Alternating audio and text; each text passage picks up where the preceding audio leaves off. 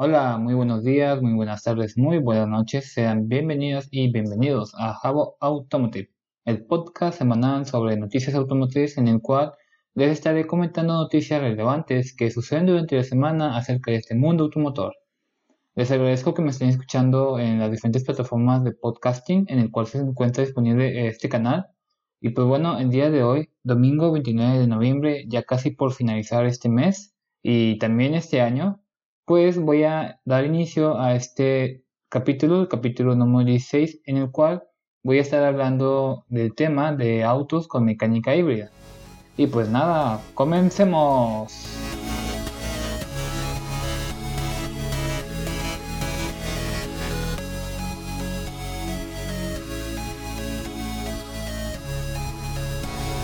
Y pues bueno, como te comenté algunos segundos, el día de hoy voy a estar hablando de la temática de autos con mecánica híbrida, de estas seis noticias que recopilé durante la semana. La verdad, hubo muchos temas de, los cuales se pudieron haber hablado en este capítulo, en el capítulo del día de hoy. Así que pues lo que hice entre semana fue en mis redes sociales personales, realicé algunas encuestas para elegir el tema principal del capítulo. Entonces el tema ganador fue este, autos híbridos. Y pues nada, daré inicio con esta primera noticia que fue publicada en Motopasión eh, inicio de la semana, el lunes, es decir, el 23 de noviembre. Y tiene como título el siguiente, el Peugeot 3008 Hybrid 300 es un SUV híbrido enchufable con hasta 58 km de autonomía y etiqueta cero desde 45.100 euros. Y esta noticia fue escrita por Jesús Martín y nos dice lo siguiente. El Peugeot 3008 y su parrilla infinita acaban de llegar pero la gama ya comienza a completarse con variantes más que interesantes, como la que pues, voy a comentar a continuación.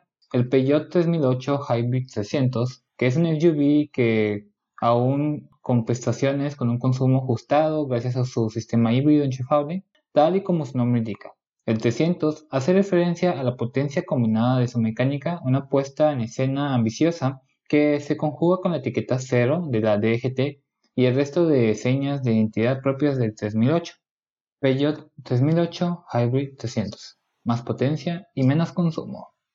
La mecánica escogida en este Peugeot 3008 Hybrid 300 asocia un motor Pure Tech de gasolina y 200 V de potencia máxima con dos motores eléctricos, uno en cada eje con 81 kW y 83 kW, más o menos como unos 110 y 112 V respectivamente.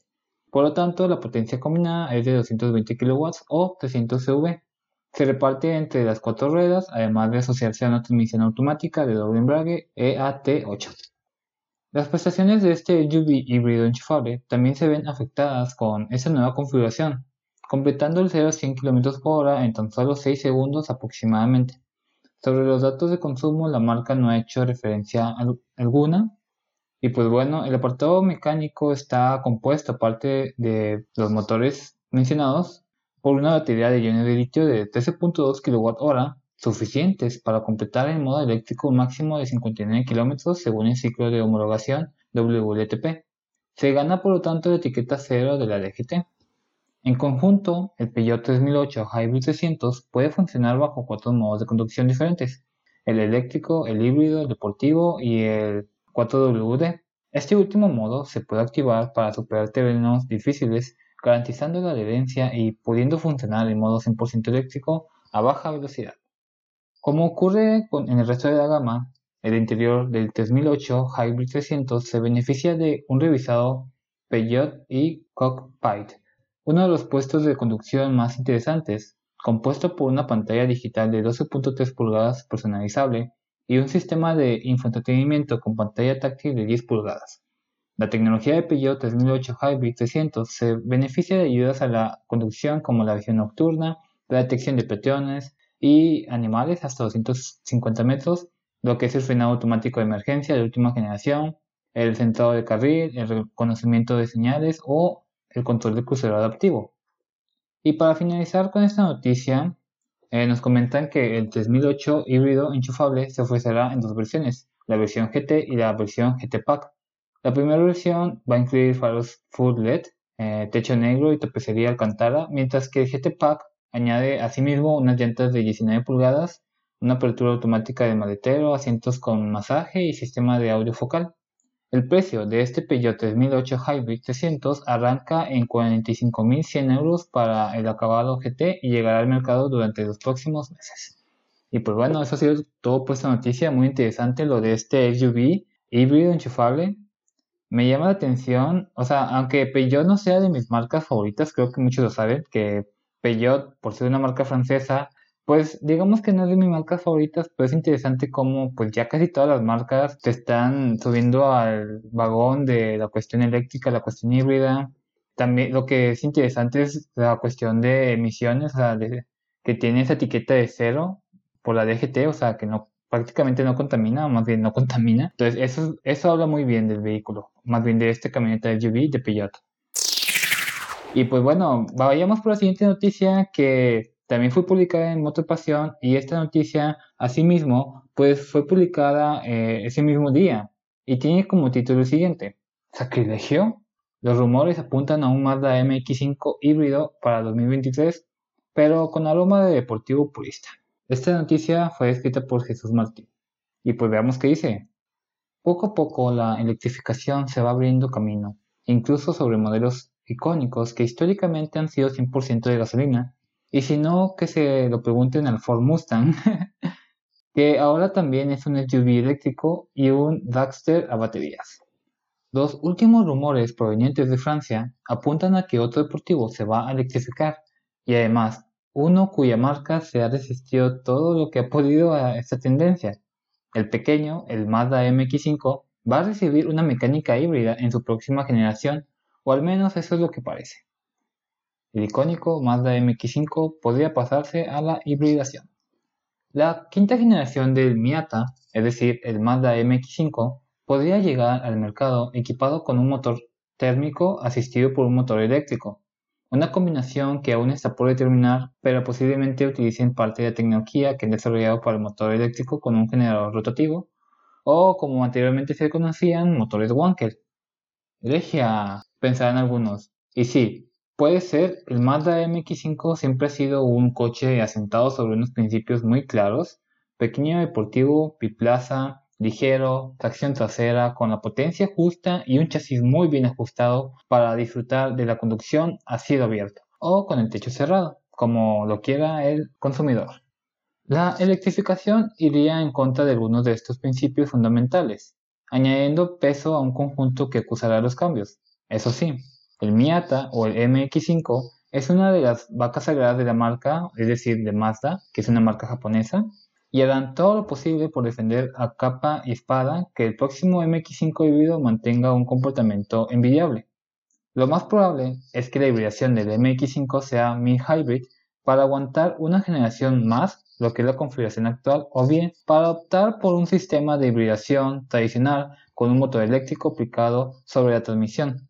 La buena noticia es que Mazda podría seguir usando en el MX5 un propulsor de cuatro cilindros. La mala es que de ser así, tendría que ser obligatoriamente transmisión automática. Aún es pronto para asegurar nada y desde la marca no hay ninguna confirmación ni desmentido al respecto. Lo que también podría ocurrir es que la gama se desdoblase en una mecánica de combustión y en otra híbrida.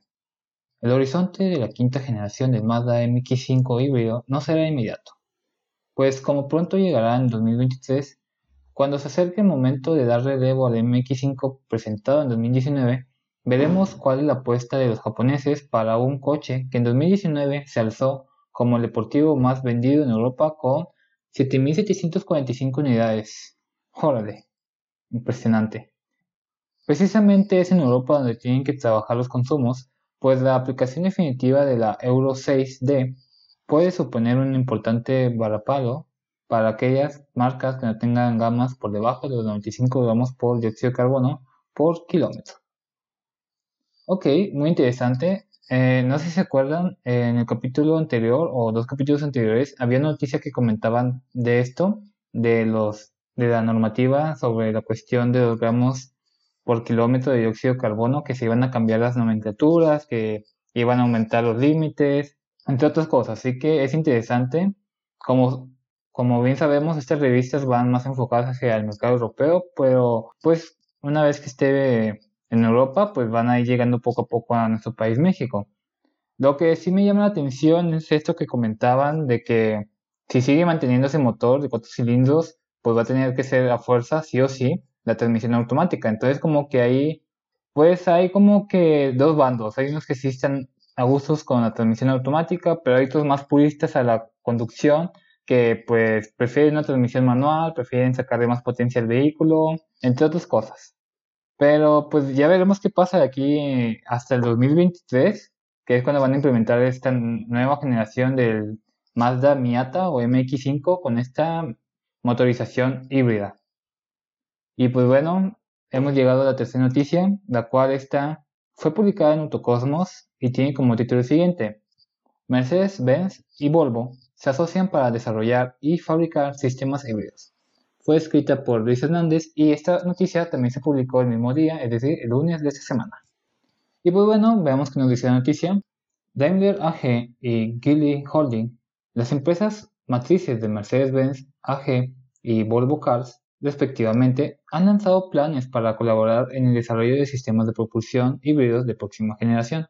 Se espera que por medio de esta cooperación, que abarca ingeniería, abastecimiento, industrialización, ambas empresas trabajen en conjunto para desarrollar soluciones de tren motriz que mejoren su competitividad global y crear economías de escala.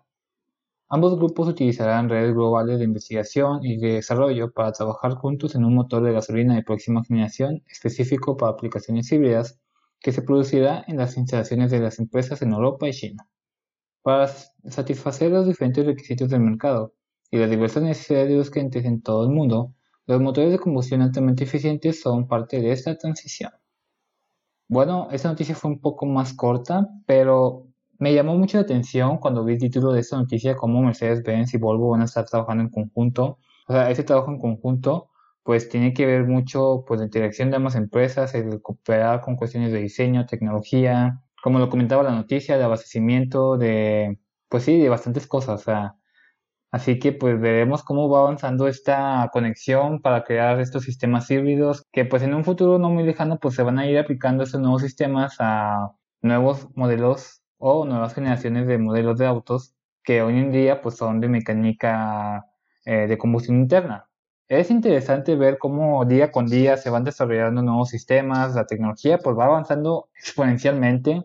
Esto es un beneficio para las industrias porque al ir avanzando la tecnología tan exponencial, o sea, tan rápido, permiten que se puedan ir aplicando, desarrollando nuevas tecnologías, inclusive aplicando eh, desarrollos más a nivel laboratorio, que puedan, ¿cómo decirlo?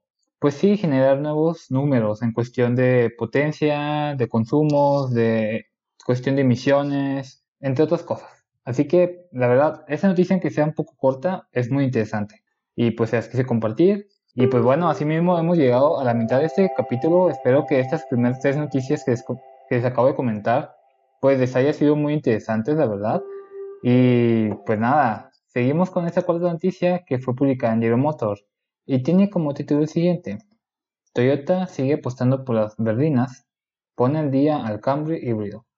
Fue publicada el lunes también de esta semana y escrita por Sergio Álvarez. Y pues la noticia nos dice lo siguiente.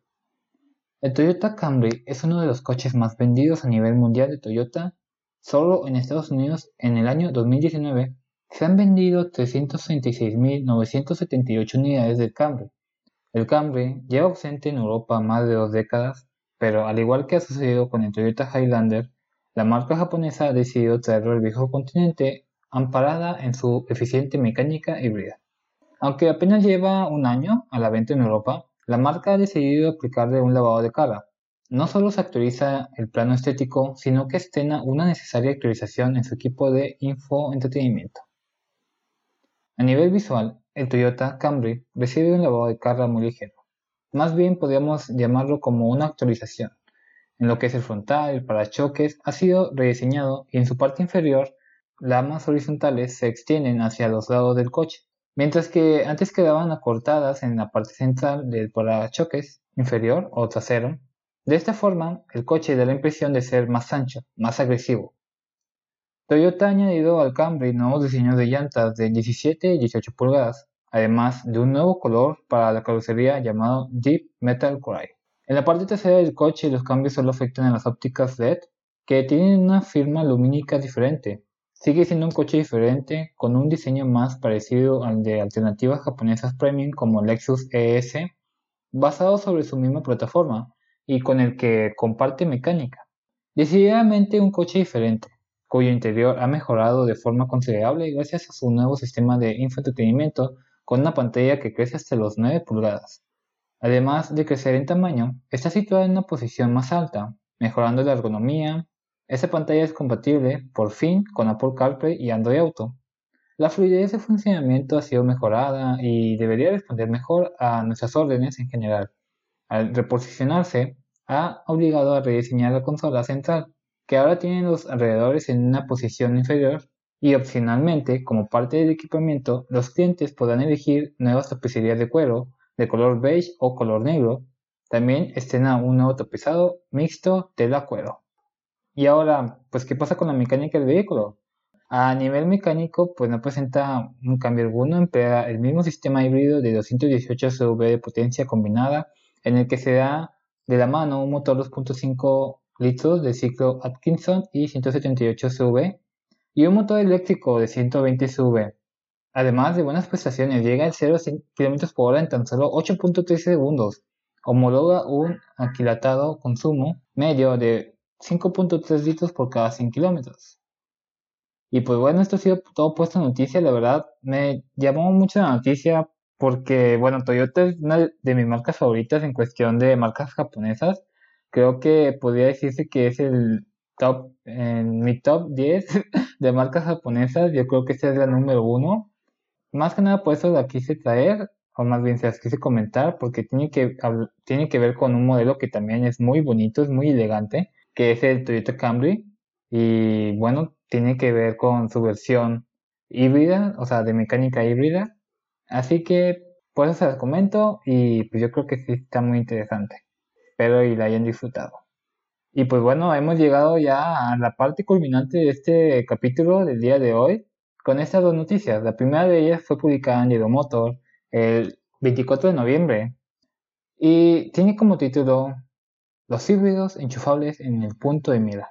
Se acerca el fin de las ayudas para su compra y pues bueno, fue escrita por Luis Gómez. Junto a los My Hybrids de etiqueta Eco, los llamados híbridos enchufables con distintivo cero son el otro tipo de coches híbridos que generan debate sobre cuán ecológicos son realmente, sobre todo porque a efectos prácticos un PHEV es considerado casi como un eléctrico. Así pues, desde la Federación Europea de Transporte y Medio Ambiente alertan que los híbridos enchufables emiten entre un 28% y un 89% más de CO2 que lo realmente homologado y que por tanto no deberían ser beneficiarios de las ayudas y rebajas fiscales que incentivan su compra. Según TIE, un híbrido enchufable podría llegar a emitir hasta 8 veces más CO2 de lo homologado. Órale. Eso sí es preocupante, la verdad. Yo pensé que contaminaban, no pensé que contaminaran tanto, la verdad.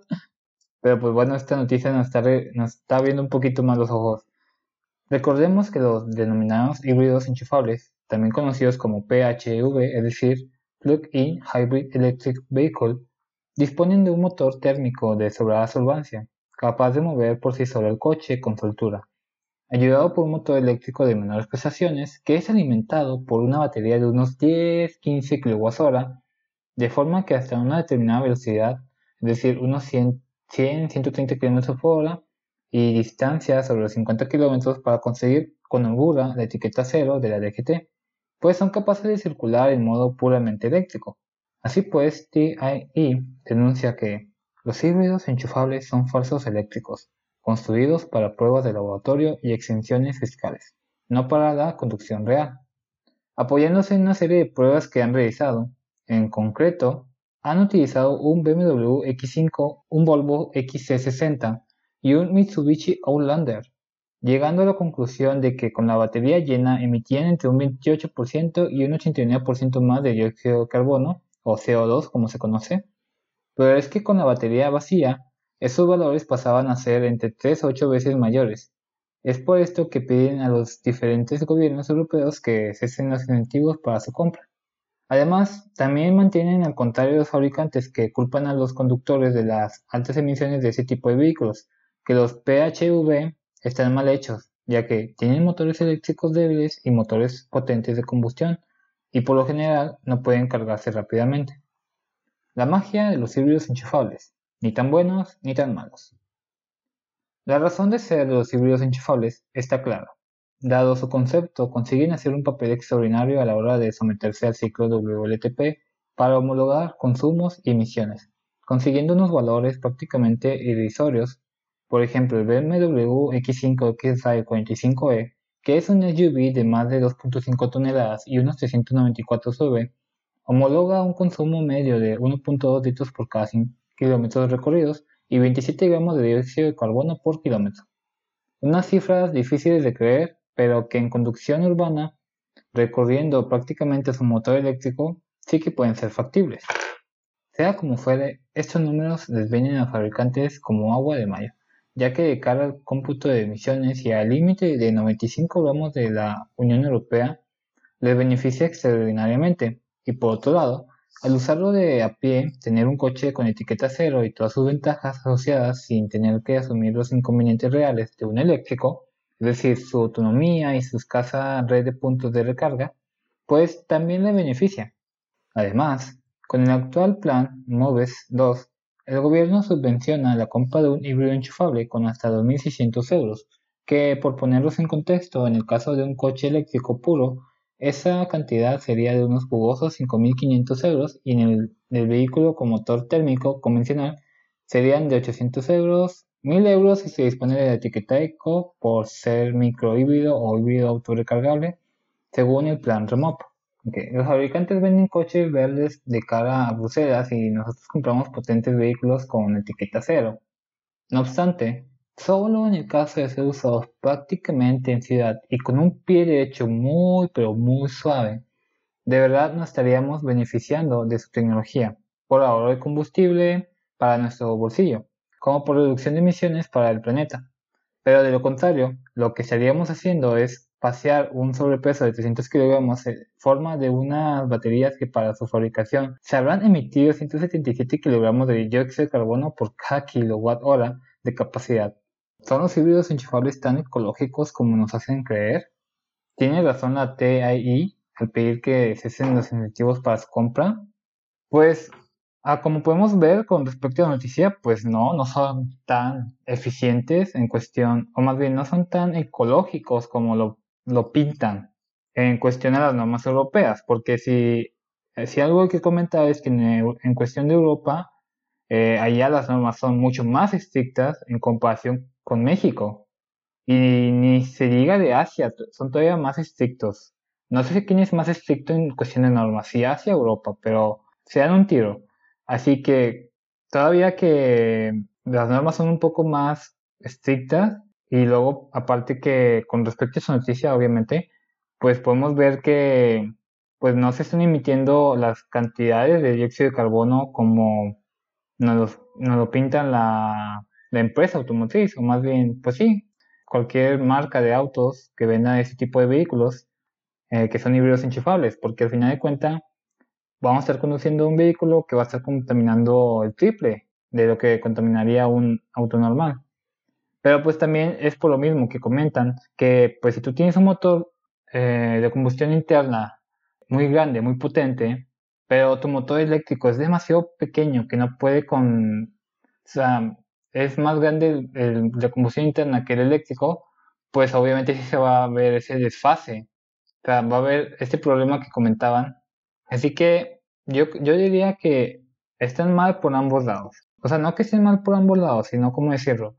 Por ejemplo, eh, sí, o sea, las normas pues deben ser más estrictas porque pues estamos contaminando mucho a nuestro país y por sí que ya está bien contaminado, o sea, no, nos están quitando años de vida, pero también pues los vehículos tienen que encontrar nuevas formas, nuevas tecnologías, tienen que, pues no quedarse con los números de laboratorio, o sea, ellos deberían de hacer las pruebas en carretera pero hacer pruebas más reales, o sea, como un usuario común, o sea, a ver, un usuario común pues no tiene el pie muy suave, eh, no mete los cambios en su tiempo, y eso pues son, son parámetros que van, que van cambiando Y esto provoca que se vayan emitiendo pues, más contaminantes, o sea, como podemos ver, del 28 al 89% más de lo que es el dióxido de carbono, y solamente el dióxido de carbono, o sea, no sabemos qué tanta cantidad se emite de los NOx, del dióxido de azufre, solamente nos comentan el dióxido de carbono, así que ahí también sería interesante ver que hicieran esos análisis con cuestión de los NOx, qué tanto se libera, o sea, qué tanto porcentaje se libera de más, también con los dióxidos de azufre, pero bueno, esta es mi opinión personal, la verdad. Está muy interesante, la verdad, yo la vi muy interesante por su título, más que nada porque tenía que ver con híbridos enchufables. Pero pues bueno, tras comentarles esta noticia me doy cuenta de otras cosas también, que pues como que, ¿cómo decirles?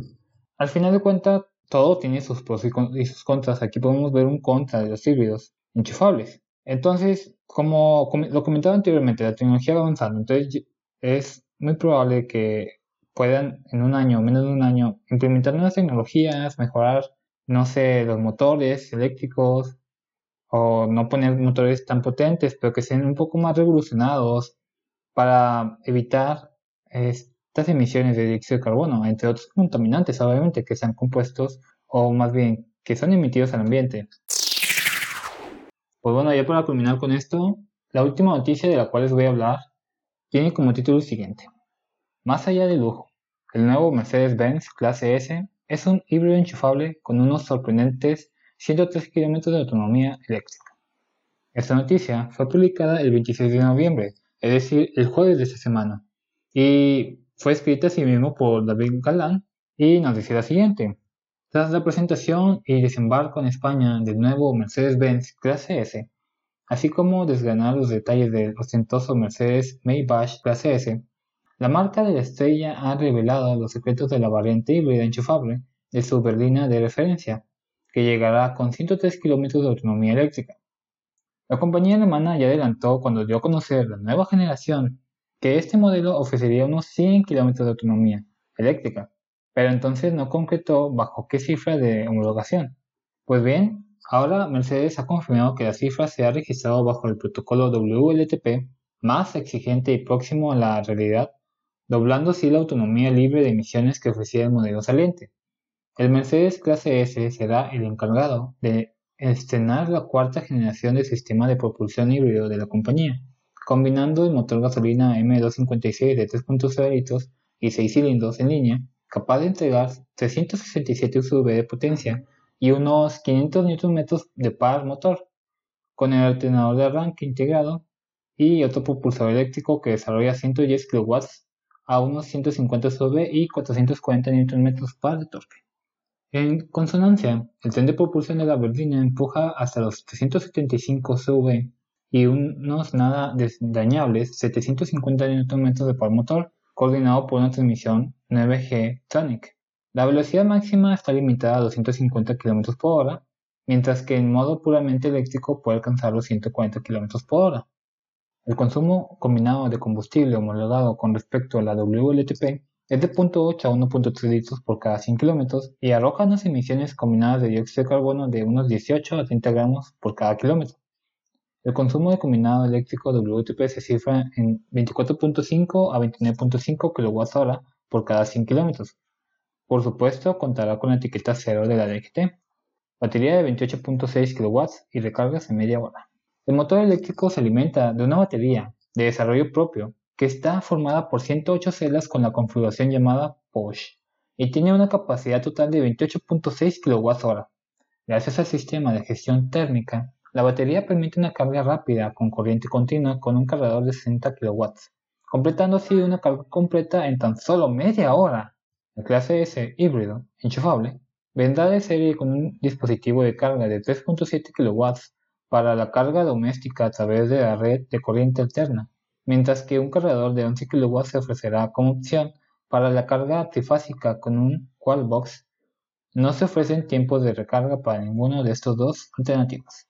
Otra ventaja respecto al modelo anterior es que la batería ya no se aloja en el escalón del maletero, permitiendo rebajar 27 milímetros la posición del eje trasero en comparación con el resto de versiones de la clase S.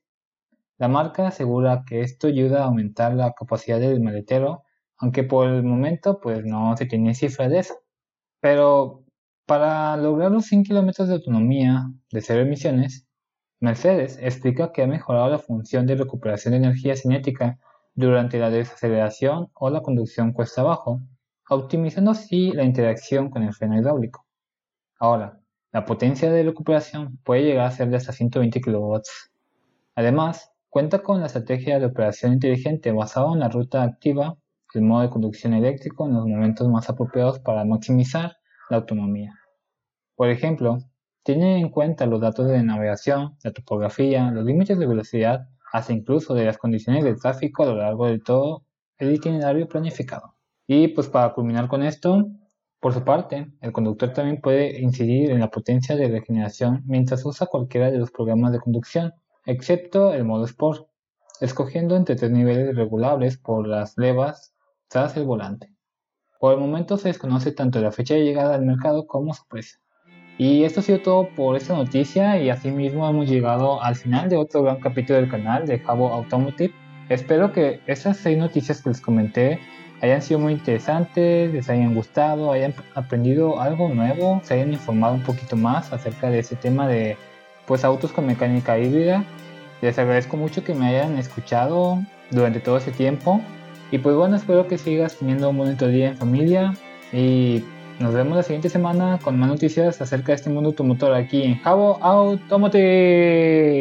Y eso ha sido todo.